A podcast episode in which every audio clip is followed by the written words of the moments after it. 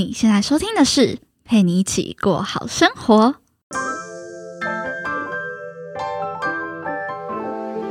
这是一档陪你疗伤也疗伤的节目。我将带你透过我 Z 世代的观点，聊聊创业的相关话题，定期和你分享一些轻资产创业的点子，以及解析商业模式背后的顶层逻辑。偶尔呢，也会和你聊聊比较软性的感情话题。如果你对诸如此类的内容有兴趣的话，别忘了按下订阅，并且追踪我的 IG PGPG 一零三零。那我们赶紧进入今天的节目吧。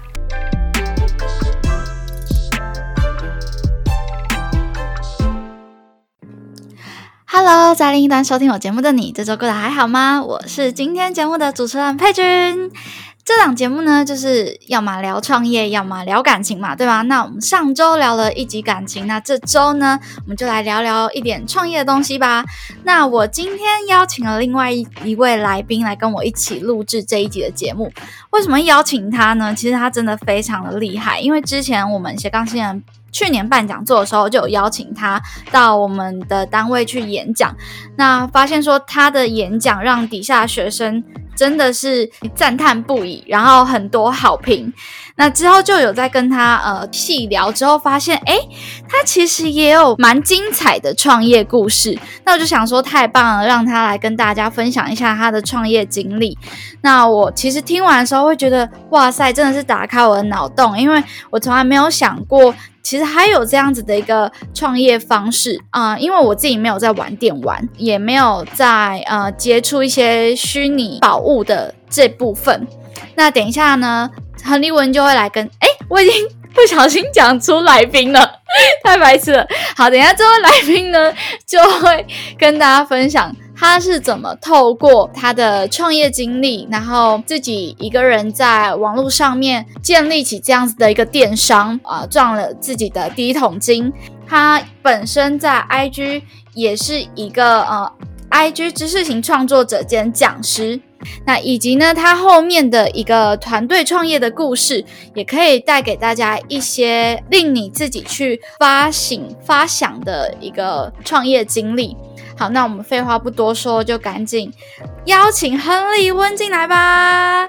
耶！好，那我们请那个今天的来宾自我介绍一下。Hello，亨利温。Hello，Hello，大家好，我是嗨，我是亨利温。然后为什么叫亨利温？是因为我的英名英文名字是 Henry，然后我姓温，它是一个稍微特别一点的姓氏，然后我就把它当做我的一个艺名，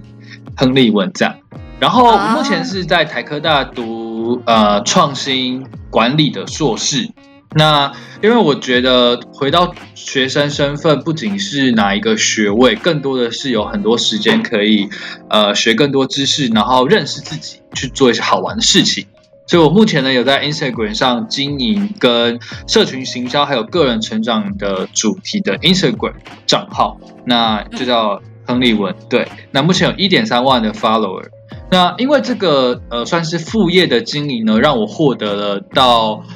校外，然后去参加一些活动讲师的机会，然后借此训练我的口条，并扩大我的知名度跟影响力，所以是一个蛮好的斜杠机会。我就觉得说我要回去学校读硕士了，那读书有点无聊嘛，有没有办法来同时？做另外一件事情是跟做生意不同，但是又可以验证所学啊，然后输出自己啊，认识新朋友啊等等。那后来那个时候不是很流行，就是你应该也知道，那阵子都在讲斜杠青年啊，然后个人品牌啊，对对对，所以我就想说，好，那我也来用我的 Instagram 做一个个人品牌，然后当做输出跟表现自己的机会。哦，原来那所以意思是说，你其实当初在。建立你这个账号的时候，你是依照自己的专业背景去找这个主题。对，其实也老实说，一开始并没有那么顺利哦。因为我一开始虽然有行销跟社群经营的底子在，但是对于经营自己也是边摸索边碰撞出来的。像我一开始并没有非常明确聚焦在现在的主题，就是社群行销技能，然后个人成长思维这样。可能就是我分享我生活中任何想分享，算是比较混杂一点。然后我还会 po 一些吃喝玩乐的照片，所以当时的账号，它就看起来很像是一个年轻人的部落格，并没有那么的专业感。这是一开始经营的一个状况，也导致我成长很缓慢，哈哈。所以现在就比较找到有方向了，就比较快。对对，因为慢慢经营，然后身边有非常多优秀的创作者，也开始会看很多书跟参加讲座。那这些新输入的刺激跟资讯呢，就会帮助我去反刍自己做怎么样啊，然后去不断精炼方向跟内容。嗯，了解。那你这样大概经营多久？哦，其实我觉得经营蛮久的，我大概经营了一年半，从二零一九年的七月开始，然后我要写，对对对，所以我很用心对待我的每一篇内容，但是我写，可是就缺乏了一个全局观跟更明确的定位。嗯，了解。那你所以你现在目前忙的主要项目就是？呃，创作，然后上课，然后还有写论文。你要毕业了吗？对对，哇，这是个很政政 政治正确的问题呢。哦，我对对对，因为我的课课目前就是都修完了，所以不用担心。那我现在就是。大概时间分成三部分嘛，就是学习一直会有在看书跟上课，包含我的每日呃早起温书，然后持续的发文，大概一个礼拜两篇到三篇左右。那再就是写论文这一块，嗯嗯嗯，了解。然后也因为算是现在有一些小小的呃成，算是有做起来，所以我已经开始有在开讲座，然后每个月会有。固定一到两场的讲座，那也是利用讲座的机会，让我可以跟读者实际的碰面，同时用更系统性、更呃紧缜密的方式去传达我可能对社群还有个人品牌经营的理解。对，所以讲座其实我会把它归在创作的一个一部分，但它是占据非常重要的一个项目。好，OK，那彭丽文介绍完他现在的状况之后。就是因为我们这档节目就是讲创业，不然就讲感情嘛，所以呢，我们今天想要来跟何立文聊聊关于他的一些创业的经历。刚刚何立文前面就是讲了他现在在做的事情，但其实之前我跟他聊，他之前有创业经历，大概两次，呃，刚好这两次一个是个人身份，然后另外一个是团队身份，然后又加上。如果说我们经营个人品牌也算是一次的话，所以我算是有三次，然后不同面向的创业经历。OK，哎，应该是有些东西可以分享。我蛮想要问你的，就是你觉得怎么样才算是创业？哎，其实这是这看似很简单，但它是一个很多争议的问题。因为因为 现在的创业就是第一，我觉得使用的有点泛滥了，它的定义有点。太模糊，没有办法，因为很多人都说他在做一些事情，他就是在创业。但是如果你又从以前来看创业这个东西，感觉你又要很大的资本才叫做创业。就是他现现在我们这个社会，感觉他已经不再是那么局限，说你一定要怎么样才叫做创业。所以这我觉得有的时候我我在跟啊可能来宾或者是跟其他朋友聊的时候，其实是蛮模糊的对于创业的概念。所以我觉得我们两个先彼此有个共识，好了，你觉得怎么样创业叫创业？呃，我分享三个观点给你。第一个呢是美国的观点，因为创业这个词啊，大部分人想象中就是自己当老板，而美国他们的文化其实也是鼓吹学生以这样子的角度去做，就是你可能有个 idea，你要在学校开始卖便当，或者是你要在学校改造校内的垃圾桶，然后去让回收物变得更好整理。这其实你自己透过。亲手做的行为跟理念，然后成为一个事业或是一个单位的负责人，自己成为老板，那这就算创业。但是在台湾呢，台湾的可能一些创投圈或者是校园，他们会觉得你那个一些小小打小闹啊，做生意的东西不算创业，他就只是在做生意。你真正的创业呢，可能是需要有一个宏观的理念，然后非常帅气的技术，然后去解决一个使用者的。呃，很大的痛点，用一种从前所未见的方式，然后要成立公司啊，要规模化，啊要自动化啊，这样子他他们才算是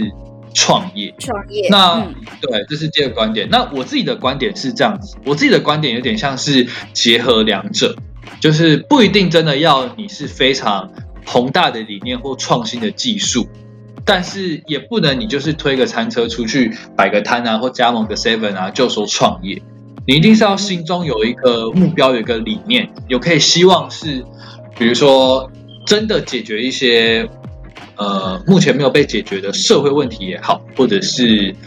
某些特定某特定族群人的利益的问题也好，那你一定是有一个目标跟理念，然后有了这个理念之下，你就开始去寻找呃消费者痛点，跟结合你自己的优势去启动解法。那中间的过程中有获利当然很好，但是获利不是创业的最主要的目标。所以稍微聚焦一下呢，我的这个第三个观点，也就是我的观点认为，创业它不只是赚钱，而是一个理念的执行跟实践。那如果你只是为了做生意赚钱的话，那它我就不会把它归类在创业。它可能就叫做生意，对，就是做买卖，对对对，类似这种感觉。呃呃，了解懂。OK，因为像是，嗯、我觉得你刚刚提到的一一个重点，就是很多台湾人都会觉得，可能创业就是等于当老板。可能有些人会这么觉得，哦，你今天是一个咖啡厅的老板，或者是你今天是什么电商的老板，那你可能就是在创业。可是我觉得他其实如果缺乏了像你刚刚说的，想要解决什么问题，或者是一个核心的理念，他只是纯粹的为了赚钱而去开启这一个事业的话，我觉得他就不太像是在创业。嗯对。但是每个人的定义其实都不太一样吧。对，所以这就是，而且这个问题真的没有标准答案，就有点像是我们根据各自的生命经验，然后给出的一个解释，这样。嗯嗯嗯嗯嗯嗯，没错。嗯。好，那你稍微的讲一下你的两段创业故事。就是第一段可以说是我从大学时期开始的，呃，那个时候意外，因为我很喜欢玩游戏，然后那时候是玩《风之谷》，意外发现了一个可以用低成本、高效率创造出好宝物的方法，可能就是我对游戏的理解下，然后得到这个方式，所以我就开始有在虚拟宝物交易平台去卖这个东西，就是用我低低成本、高效率的赚到的宝物去卖钱。然后就得到了一些不错的生活费。那那个时候，我跟我的教授讨论这个现象，他就觉得很有趣，因为他没想过原来虚拟商品可以卖钱，它背后可能有一个就是满足虚荣心啊，或者是节省游戏时间效率啊，又或者是呃获得同才认可等等的各式各样的价值存在。所以我就写了一个小小论文，就是关于大学要毕业的小论文，在讲说虚拟宝物的呃现金价值有哪些这样子。嗯，然后基呃，因为这个起源，我就开始认真投入在思考说如何要规模化跟精致化这个虚拟宝物交易的服务，所以就衍生出了我的个人工作室。那这可以说是第一段经验，它从大三的时候开始，一直到算是到二零二零年左右。那第二段的经验是二零一八年，那个时候因为呃虚拟宝物这个创业，老实说，现在回过头来，我觉得那个时候我只是在赚钱而已，我就是在做生意，它不算有一个非常有理念在背后支撑的一个事业单位。那嗯那个时候除了赚钱，我就觉得有一点空虚，就觉得啊，为什么钱感觉好好赚啊？虽然这样听起来很欠打，可是那个时候相较相较同龄上班族，因为我有就是，毕竟你付出的努力，收到的钱都是自己的嘛，所以我那时候就有一点飘飘然，咻，就觉得说啊，原来创业好简单啊，然后钱好好赚啊，那我是不是要再来尝试第二个创业呢？嗯所以那个时候就是有一个比较不成熟的心态，抱持着这样子略微略微呃不够重视的角度去看创业这件事情。当然，以结果来说，这会导致不好的结果。只是当时我就是这样子的心态，所以也吃了一吃了一堆屎，这样。对，嗯嗯嗯，是因为那个时候的心态，有个朋友他就找我说，要不要一起做一个北欧保养品的代理创业？然后他们有一个，就是因为他们家族是非常重视环境，然后非常真的是热爱就是环保啊，然后天然原料这种东西的一个家庭，所以他们很自然的呢就非常喜欢像北欧他们那种主打呃净洁保养，然后纯净，然后无毒无伤害的这种高阶的保养品。那因为他们拿到了代理权，所以想要引入到台湾去做 branding，那就邀请我一起加入这个团队。我那个时候是想说，哦，这是一个这么这么好有理念，然后感觉化妆品也很好赚钱的团队呢，所以我就加入跟他们一起尝试。这是第二段经验。可是因为那个时候的心态比较不成熟，然后做的决定也比较。呃，有点像是为了想创业而创业，并没有考虑到我的专长跟我的喜好是不是真的非常符合，呃，永续，非常符合环境保护，非常符合化妆品这一块的内容，所以就变成说我在团队出了一些事情，然后做的也没有很开心，努力但好像没有得到被高度认可的感觉，所以大概半年时间我就结束了这个第二段创业。嗯，所以对排除呃个性还有喜好不同之外，其实这样子的保养品的代理创业啊，它在台湾要做起来是非常非常吃资源，然后还要有一些比如说名人代言啊，然后百货公司通路进驻啊，这些成本跟这些合作对于小创业团队来说是会压垮他们的。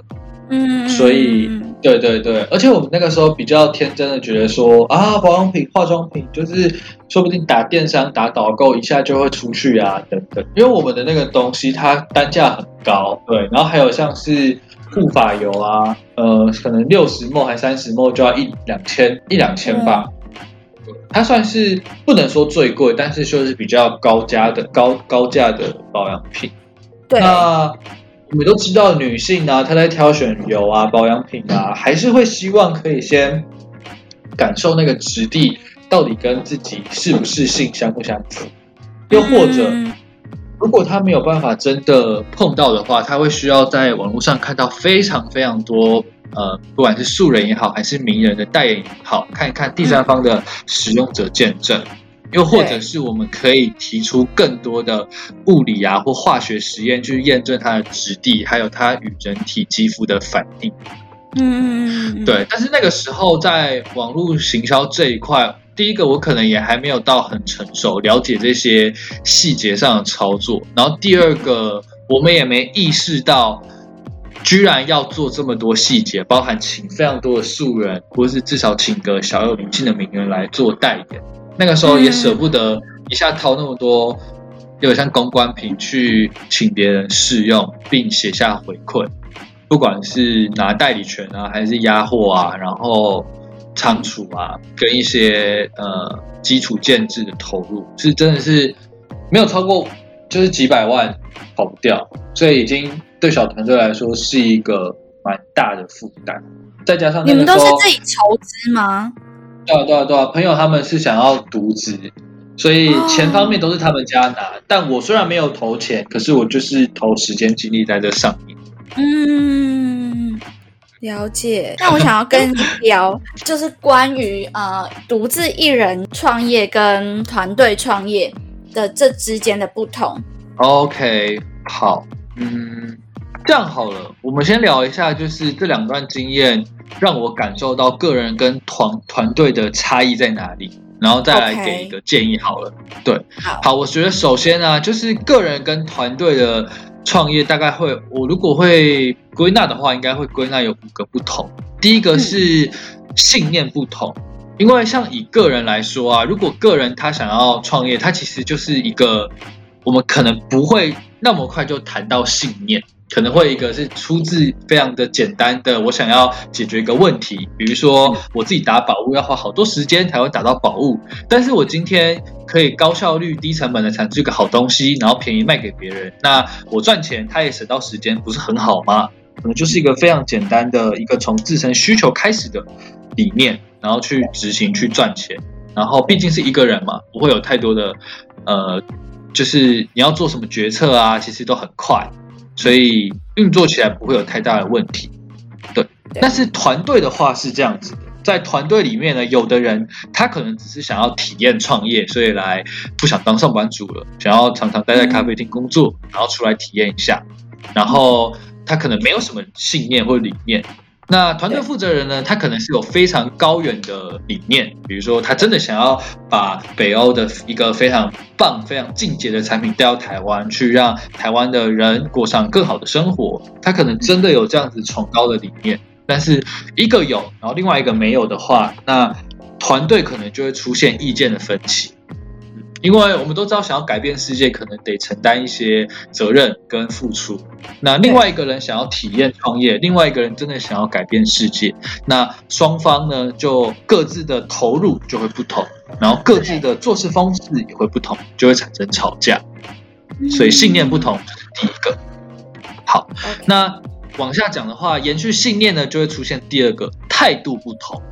对，因为我们刚刚说嘛，如果你只是想要呃体验创业啊，所以你的心态呢，可能就还是有一点点像打工仔，就是说，哎，呃，这个团队负责人啊，是需要我去完成一些事情，所以我就做到九十分，做到一百分，我好棒，然后就结束。可是呢，你知道，创业家的心态永远都是我要更好，我要更更省钱，然后更有效率，然后呃更棒的去更积极的去解决这些问题。嗯，那特别是团队负责人。他更自承担了成本啊、时间啊的机会成本跟压力，所以他们就会处在无时无刻都在工作，不只是想要做一百分，还会想要做一百二十分的感觉。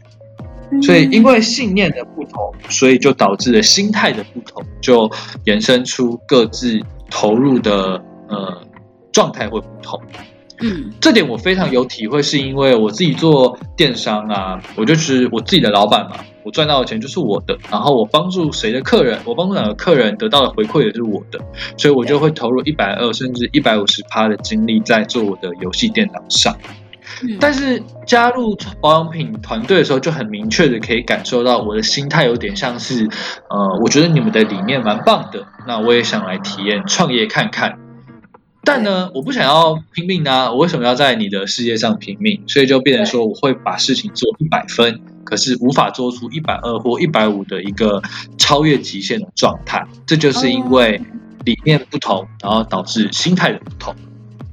好，那再是第三个，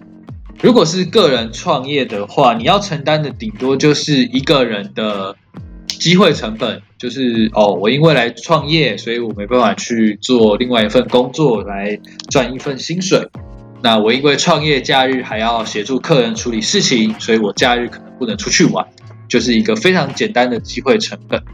但是团队创业呢就是这样子，比如说老板，老板他的机会成本除了钱跟时间之外呢，他还要可能投入更多的精力在思考未来，然后肩负团队成员的去留上。所以他投入的时间、牺牲的东西会更多，也就是他的机会成本会更高。那你身为一个团员呢？如果你的心态理念都跟老板不一样，那你的机会成本顶多就是失去一个呃没去工作该赚到的钱。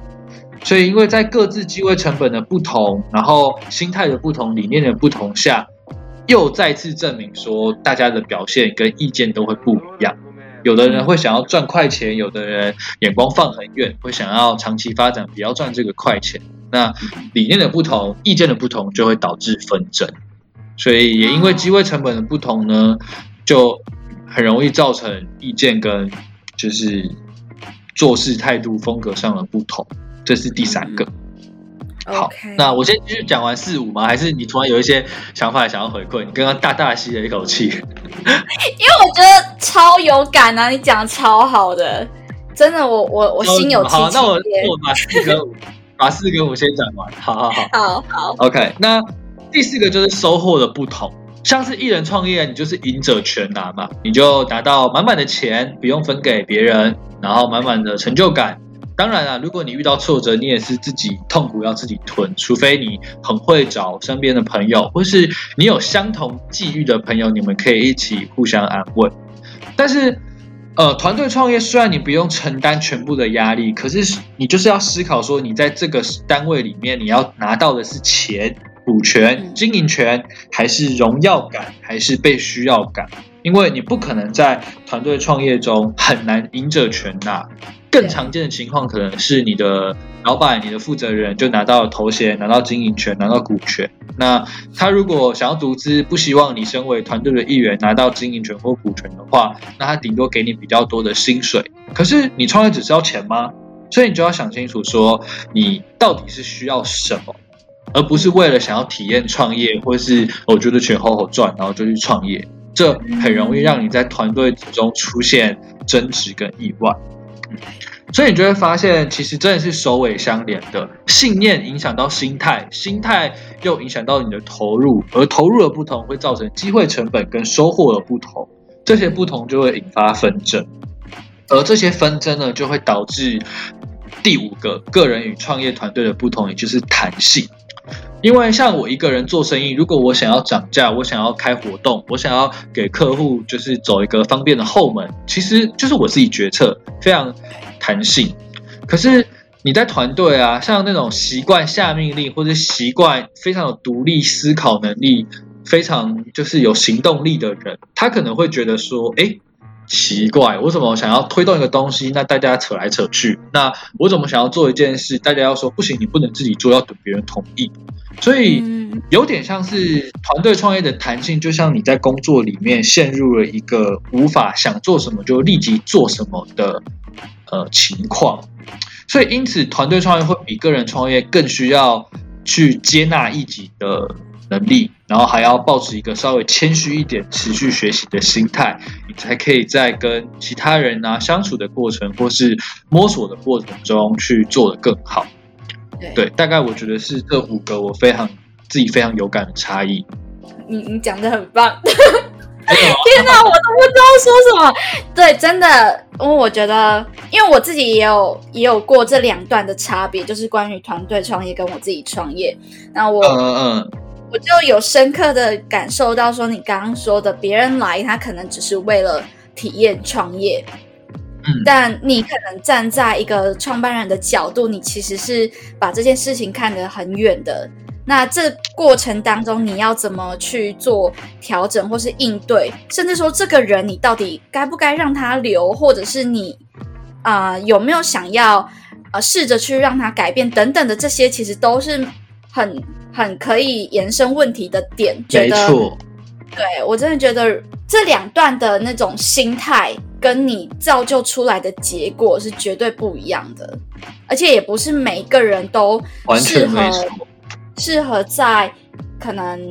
某一种行为上面，因为有些人会讲说，哦，你要团队创业，你才有办法做大，你不做大的话，你你怎么赚？在更多的钱，可是必须老实讲，并不是每个人都适合团队创业。你宁可把这个东西外包，你说你要做效率更快，或者是把它做更大，那你就就把它外包。如果你不适合团队的话，不然你会更容易垮掉自己的事业。真的，真的，有些人他就是很擅长做生意，可是他不擅长团队管理。对，那有些人他很擅长。想新点子，但他不擅长把事情就是从一到一百做好做满，所以真的有些人是要创业创得好，需要先了解自己的优势跟擅长什么，然后去外包或找相应适性可以与自己搭配的伙伴，才能够真的把事情做好。真的，因为我记得我之前就是在找伙伴的时候啊，就是我会。啊，有一些心目中觉得他能力很强，想要把他纳进来的人选嘛，那就会跟他聊天。但你会发现，你在跟他聊天的过程当中，就会提到你刚刚讲的一个很重要的点，是他为什么要在这边卖命。所以你在跟他聊的过程当中，你就会发现说，他其实对于工作跟对于生活是切的很干净的。那如果你正在找一个创业的伙伴，不是员工哦，是伙伴。那其实这样子的人，你就很难说他跟你一起在初期的时候往前冲。没错，没错，因为有的人真的是，因为有时候做生意啦，或者是啊，你要服务客人，你真的得牺牲一些假日或是休闲时间。对，我我甚至之前做那个电商买卖啊，我真的比如说跟朋友出去玩啊、唱歌啊、看电影啊、吃饭啊，遇到那些急单吼，真的是店客人打电话过来要的，我都得暂时中断我正在做的事情，然后回复他们。天，所以真的不容易，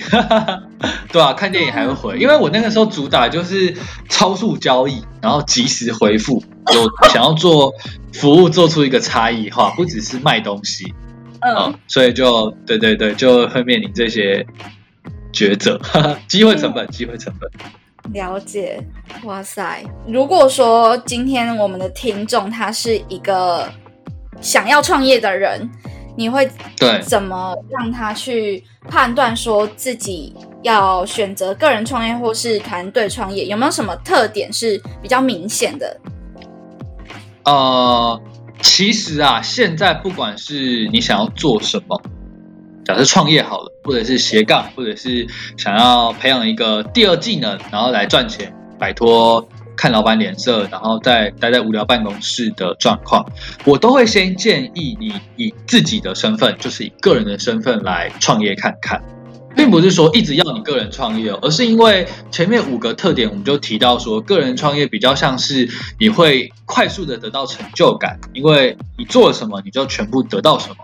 然后你在决定事情的时候，弹性也比较快，你可以想做什么，想见证什么就直接去做，不用听别人脸色。那也包含了，因为你只要负担你自己的成败，或是你自己的时间就好，你还不用麻烦到要去管其他人。或是去涉及到更复杂的人际关系管理，或是团队管理，所以我会先建议，不管你是什么样子的人呢，都先以个人创业的角度来尝试看看，这是第一点。那第二点的情况是这样子的：如果要创业的话，我们通常会思考两件事，第一个是。呃，你有没有办法去 PNF，也就是所谓的 Product Market Fit，也就是让你的服务跟产品确定呢，真的能够在市场上去做销售，并获得客户或是金钱的支持跟肯定。你得要确定这件事情，你才有办法确认说我创业不会饿死嘛，然后我可以离开正职来投入在这件事情上。那要做到 P N F 有一个简单的做法是 MVP，也就是最小可行产品，它的英文叫做 Minimum Viable Product。也就是说，你透过做一个最简单、最小的东西，它就可以快速去协助你做到 P N F，验证你的服务跟产品是会被需要的，会有人要买的。嗯那在这个时代，我认为 MVP 最好的方法就是做个人品牌。你可能在 Instagram 或是做在 Facebook 上，先开始试出你有打算接案，或者是你有打算靠比如说健身啊、花艺啊、咖啡啊、占卜啊来做这个生意的举动。所以分享一些你在这个领域的知识，或是你做生意的方法跟收费方式，或是服务成果。所以用这样子的方式，你就可以快速建造一个建造一个产品，让市场知道说你有在做这样的服务，然后愿意花钱跟你卖。除此之外呢，另外一个 MVP 是你直接在某些电商平台去架一个社团啊，或者是在虾皮上开一个卖场，然后告诉大家说打个广告，说你要卖这些东西。所以呢，用这两个方法，你可以快速的做出 MVP 最小可行产品，然后去做 PnF 也就是呢你的产品或服务的市场验证，来确定说你真的有机会从这件事情赚到一些钱。而当你个人对这件事比较有自信以后，你可以去开始找志同道合的朋友，一起来把规模做大一点，或是把产品做得完善一点，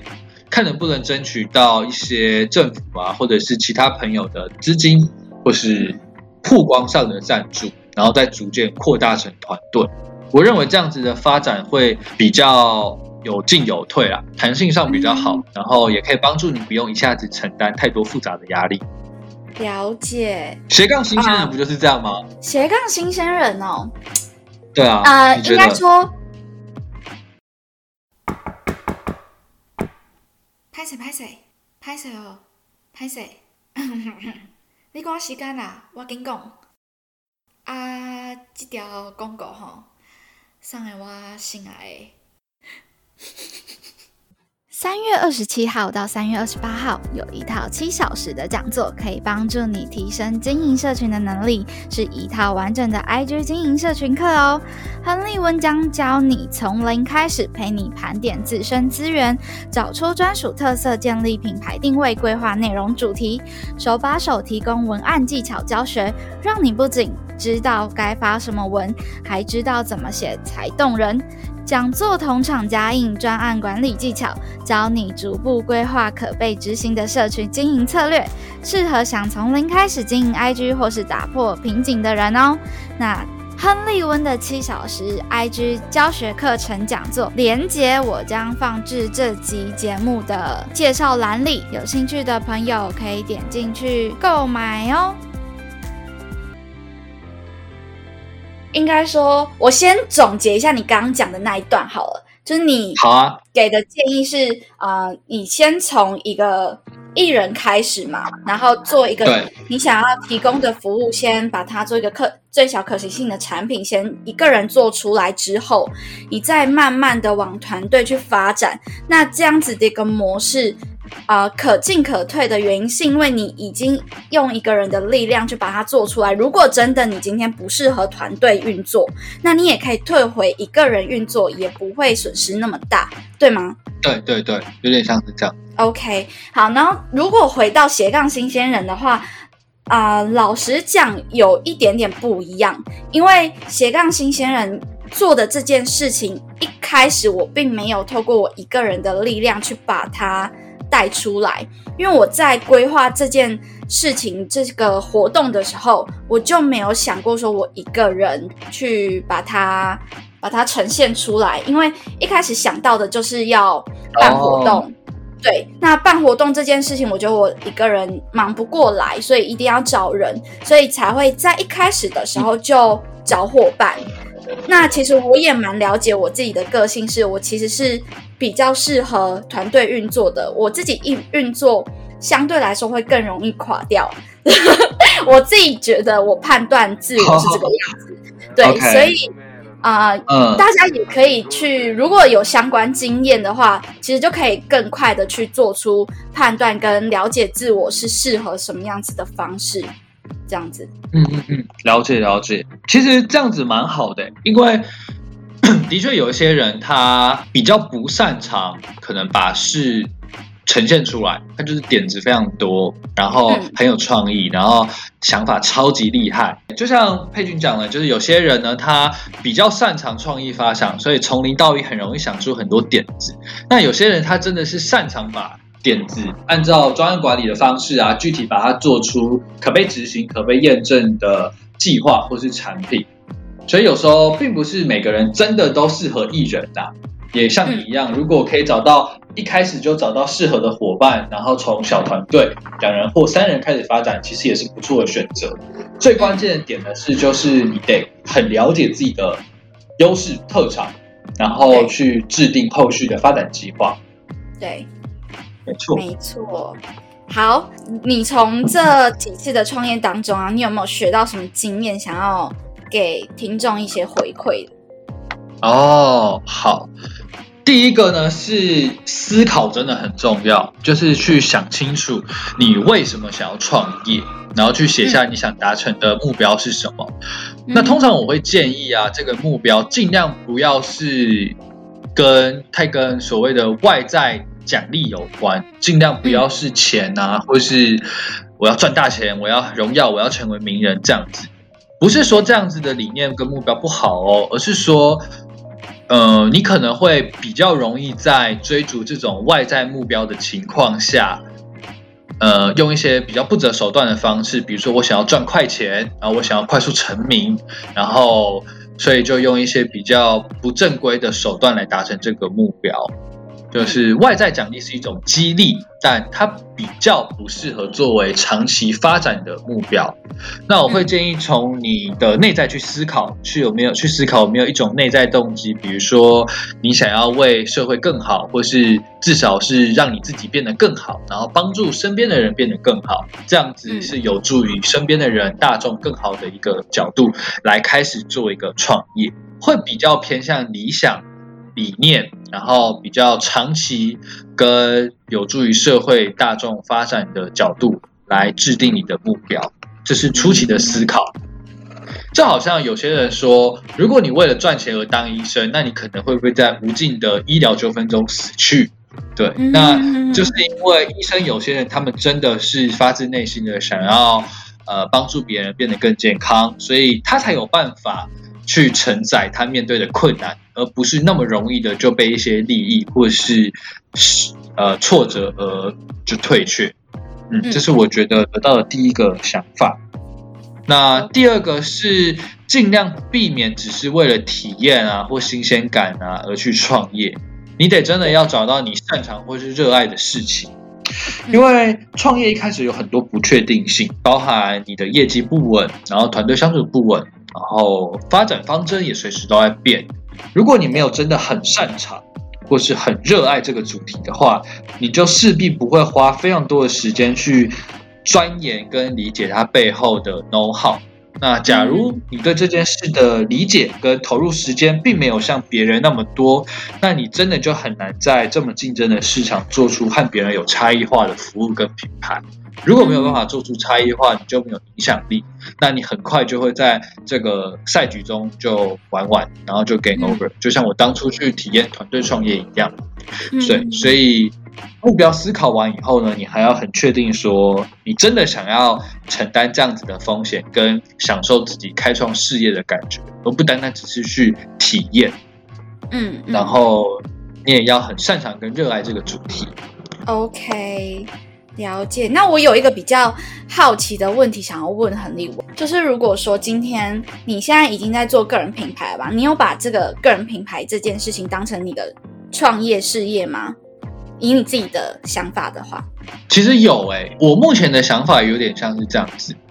首先，以长远目标来说，因为我希望可以成为一个有正向影响力的人，然后成为一个讲师，去帮助不管是企业啊还是个人啊，去找到自我成长的方法，然后发挥自身的优势，让每个人都可以打造出个人品牌，然后去发挥自己的所长，来让周围的人事物变得更好。我的目标是这样，而目前刚好做这个 Instagram 账号，还有衍生而来的讲座机会，是可以帮助我累积这个长期的目标。也就是我现在所有的输出练习、跟影响力，还有讲座经验，都是在堆叠我成为一个有影响力的专业讲师形象的过程。对，所以这件事我会继续的做。那像我毕业后，我就会想要回到大公司去做一些好玩啊，然后有很高预算啊，然后享受资源很多的去杠杆的一个过程，当做我专业跟生命的累积。所以我的知识账号会一直更新，而讲座也会持续的举办。但是主线上，我还是会回到公司去。那我还有一个很好奇，因为你刚刚说。你其实有很多的身份嘛，其中一个身份就是学生。那你其实并不是直接大学毕业就进研究所，你是中间隔了一年还是两年？三年的时间，隔了三年的时间，然后才进研究所。为什么呢？为什么会想要回归学校？哦，不是说你这三年在荒度什么日子什么之类的？你这哎，你这三年没有不是进公司吗？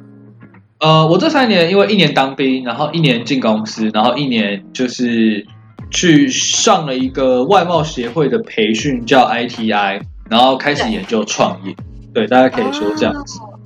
对，那也因为是开始研究创业嘛，然后也是在那个时候，我的电商事业越做越好，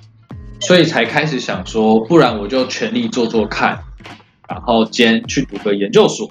然后一边拿学位，一边赚钱，一边想一边寻找到底创业是什么，然后我该做什么创业之类的。OK，所以我才会去读书。主要是认知到自己有蛮多的不足，所以想要再去深深耕这个领域。对，没错。那你毕业之后，你刚刚有说嘛，你想要进公司，然后再多充实一点，但它不会是你一个长久的计划，对吗？你可能进公司，然后累积了。你觉得一定程度的东西之后，你会想要自己出来做？对，没错，我是这样子。那你有没有对于就是目前想要读研究所的大学生们什么建议呢？让他去好好思考一下。因为你并不是直接大学毕业就读研究所嘛，那这个的差别，我会建议说，你应该要带着一个目的去读研究所。虽然很常有人戏称说，很多人为什么读研究所，是因为不想面对社会啊，然后或是不知道自己要做什么啊而去。对，但我对这个看法并不是非常的认可。应该是说，当你不知道你要做什么的时候，其实你应该直接找一些事情来做，用已知去探讨未知嘛。当你做的事情越多，你真的投入在职场上，你才会知道。你心中幻想或曾犹豫过的那个工作内容是在干嘛？那不管你是喜欢或不喜欢，至少又可以帮助你未来的路有一个比较呃清晰的选项。所以，当你带着一个目的去读研究所，你很认真的享受学校生活，然后也很积极的去做自己的媒体或者是去实习，这样子才可以帮助你更有效率的去累积自己的能力。我会这样建议。感谢亨利文，我们来到了最后一 part 了。最后一 part 就是我会我会问每一个每一个来宾这个问题，就是因为呃呃，我也认为创业其实你就是要去改变一件事情，就是那那件事情可能是还没有被解决的问题，但本质上面是你想要去。做一些为这个世界更好的事情。那我们都知道嘛，肉体会陨逝，但精神可以传承。想知道说，亨利温，如果未来有想要创业的话，你希望能够留在这世上的东西是什么？嗯，虽然还没有办法很明确的告诉大家，我未来的公司是要推什么产品或服务，但我希望之后自己可以是一个呃有正面影响力的人。就像我现在呢，其实也还在摸索跟成长，但是我投入在自媒体的经营，跟我输出的方式，就帮助我自己正不断的自我成长跟学习。所以我会希望我接下来未来做的事情是可以帮助别人，去鼓励他们，去教他们分享青年如何去行销跟建立自己的优势，去创造自我成长的可能。那别人也会因为别人会因为认识我，然后感受到我的影响力，然后去获得自我成长的方式跟勇气。哇，好耶！谢谢，谢谢，谢谢。除了要陪你好好生活之外，也要好好睡觉。OK，没问题。你才要好好睡觉吧？你应该也很忙啊。我现在要好好睡觉。有，我有好好睡觉，我有好好睡觉。哦，好，谢啦，谢啦，辛苦了。好，拜拜，谢谢，拜拜。那非常谢谢亨利文今天来我的节目，一起分享关于他创业的经验。那也非常谢谢你今天的收听哦。如果你也喜欢这类型的访谈话，可以到 Apple Podcast 留言告诉我你最喜欢哪一个部分。然后别忘了给我五颗星的评分哦！这里是陪你一起过好生活，让我陪你一起把生活过好，过好生活。我们下次见，拜拜。